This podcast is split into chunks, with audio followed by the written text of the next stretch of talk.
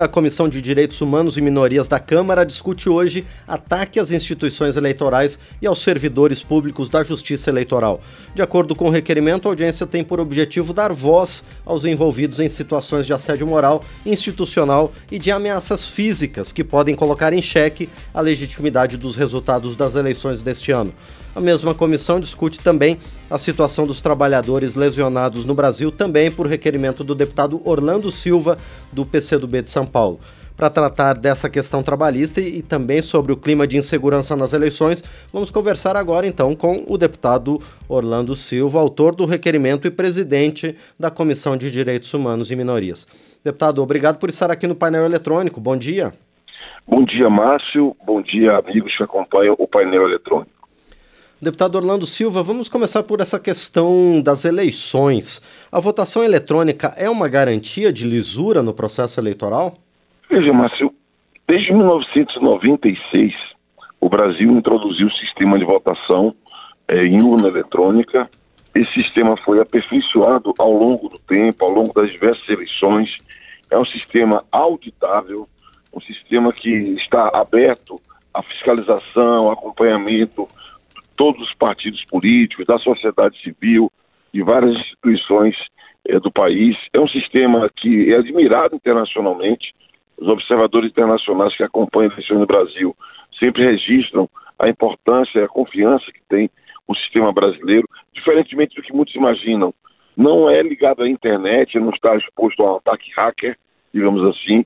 Você tem um backup, não uma cópia, que são os boletins de urna o que aumenta a segurança e a possibilidade de ser auditável o resultado. Enfim, eu tenho muitos motivos eh, técnicos para assegurar que é um sistema confiável e acredito que as eleições brasileiras, em que pede o debate político vivido ultimamente sobre esse tema, as eleições transcorrerão é, é, com tranquilidade, essa é a nossa expectativa, e vamos, inclusive, dar voz aos servidores que atuam na eleição para acompanhar é, e conhecer as preocupações que eles têm, de modo que nós possamos ter a máxima segurança, transparência e confiança nas eleições do Brasil. Pois é, deputado, então a que se deve esses ataques não apenas ao sistema eleitoral, mas o que é ainda mais arriscado e perigoso, até a servidores da justiça eleitoral?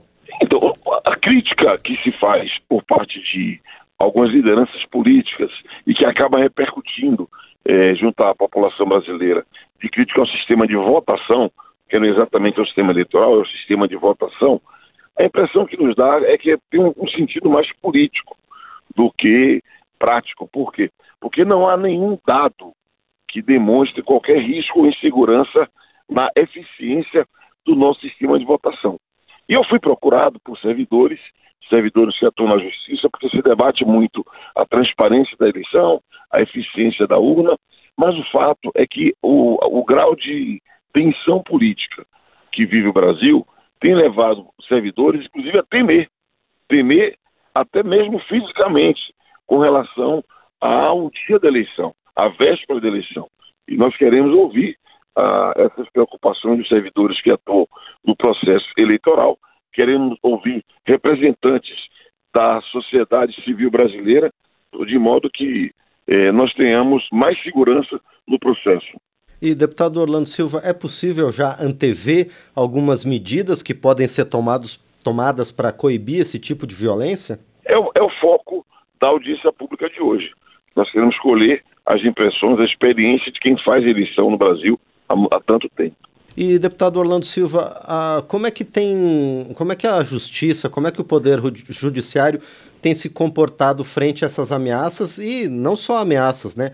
Algumas ações efetivas de ataque às urnas eletrônicas e ao sistema eleitoral. O poder judiciário tem dado as respostas necessárias?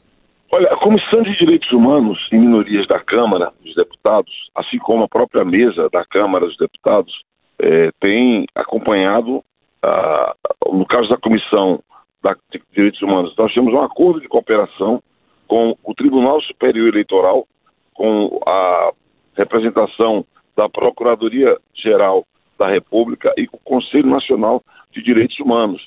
Nós temos procurado cooperar, eh, trocar informações, eh, encaminhar eh, denúncias relativas à desinformação, sobretudo, que é um tema muito sensível e que pode impactar é, na dinâmica eleitoral. A minha impressão é que, que a Justiça Eleitoral se preparou melhor para enfrentar os dilemas de uma eleição em que a internet tem um peso, as redes sociais têm uma importância na formação da opinião pública. Então, a minha impressão é que a própria, o próprio TSE mobilizou muito as plataformas digitais para combater a desinformação, que era um risco importante de influir negativamente na formação da opinião, na formação do voto. E tem adotado medidas, inclusive eh, o próprio presidente do Tribunal Superior Eleitoral, Alexandre Moraes, quando tomou posse, sinalizou que a Justiça Eleitoral não vai conciliar com qualquer tipo de abuso, seja abuso do poder econômico, do abuso do poder político ou abuso do poder dos meios de comunicação, que de algum modo as plataformas digitais funcionam como meio de comunicação. Então, a minha impressão é que a Justiça Eleitoral se preparou melhor para os desafios da internet nas eleições de 2022. Sim, deputado Orlando Silva, o que aconteceu em 2018 com a propagação de fake news nas eleições serviu de lição para os agentes públicos aprimorarem esse combate agora em 2022? Eu não tenho a menor dúvida. Eu não tenho a menor dúvida. Inclusive, decisões judiciais a partir de atos e fatos acontecidos uh, em 2018, e seja inclusive a cassação de mandatos parlamentares, sinaliza qual que é a compreensão que a justiça tem e eu espero que os agentes públicos, os parlamentares, os candidatos majoritários, a presidente, governador, senador, e eles, eles colaborem com a justiça, porque desse modo eles vão colaborar com a democracia. É necessário fortalecer o nosso sistema político, fortalecer a nossa democracia, que é uma democracia recente, jovem e muito frágil. E creio que é, é, combater abusos de todas as ordens servem ao esforço de todos que fortalecemos a democracia. Sim. Bom, deputado Orlando Silva, a Comissão de Direitos Humanos e Minorias tem uma agenda cheia hoje aqui na Câmara dos Deputados. Além dessa questão sobre os ataques às instituições eleitorais e aos próprios servidores da Justiça Eleitoral, o colegiado também vai debater a situação dos trabalhadores lesionados no Brasil. Deputado Orlando Silva, a gente pode ter uma ideia de quantos trabalhadores hoje estão desassistidos no Brasil após terem sido após terem se lesionado no trabalho? Olha, primeiro é importante dizer que acidente no trabalho no Brasil é uma espécie de epidemia. A cada 40 minutos você tem um acidente no trabalho que impacta na vida das pessoas. A cada quatro horas, o acidente que dá causa à morte de um trabalhador. Os dados são gravíssimos. Né? E no último período houve uma piora na segurança do trabalho, inclusive em função de uma série de alterações em normas regulamentadoras, as chamadas NRs. Cada atividade profissional, cada atividade econômica tem um protocolo. Os trabalhadores devem seguir um protocolo. E as mudanças operadas das normas regulamentadoras que fixam o protocolo segurança no trabalho têm sido no sentido de eh, precarizar as, as condições dos trabalhadores. E isso tem tido um impacto muito negativo no mundo do trabalho no que diz respeito à ampliação das taxas de acidente no trabalho, que causam um dano brutal. Um dano individualmente para o trabalhador, um dano para a economia brasileira. Então, eu, eu acredito que esse é um tema que merece é, ser exposto, de modo que nós possamos fazer uma mobilização nacional, uma mobilização que envolva os trabalhadores, seus sindicatos, as empresas e o governo, que tem que aumentar a fiscalização para garantir segurança no trabalho. Se essas mudanças têm sido nocivas, de onde elas estão partindo? Olha, o Ministério do Trabalho, ou a área do Ministério do Trabalho que responde é, por isso, tem publicado é, novas normas. Há, há, há uma obrigatoriedade é, legal de que seja ouvido as partes, mas os trabalhadores, por exemplo, são notificados com prazo muito curto, muito curto.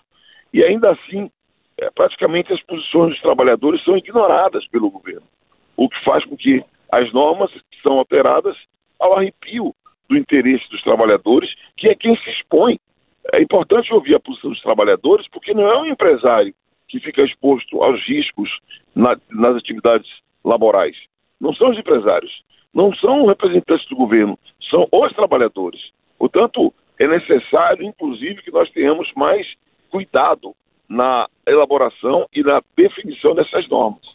Deputado Orlando Silva, eu sei que o senhor tem outro compromisso, o senhor gentilmente conseguiu um espaço na sua agenda para ouvir a gente, para receber a gente. Eu gostaria de terminar só com mais uma pergunta. Além dessas normas regulamentadoras, a recente reforma trabalhista também está contribuindo para esse quadro?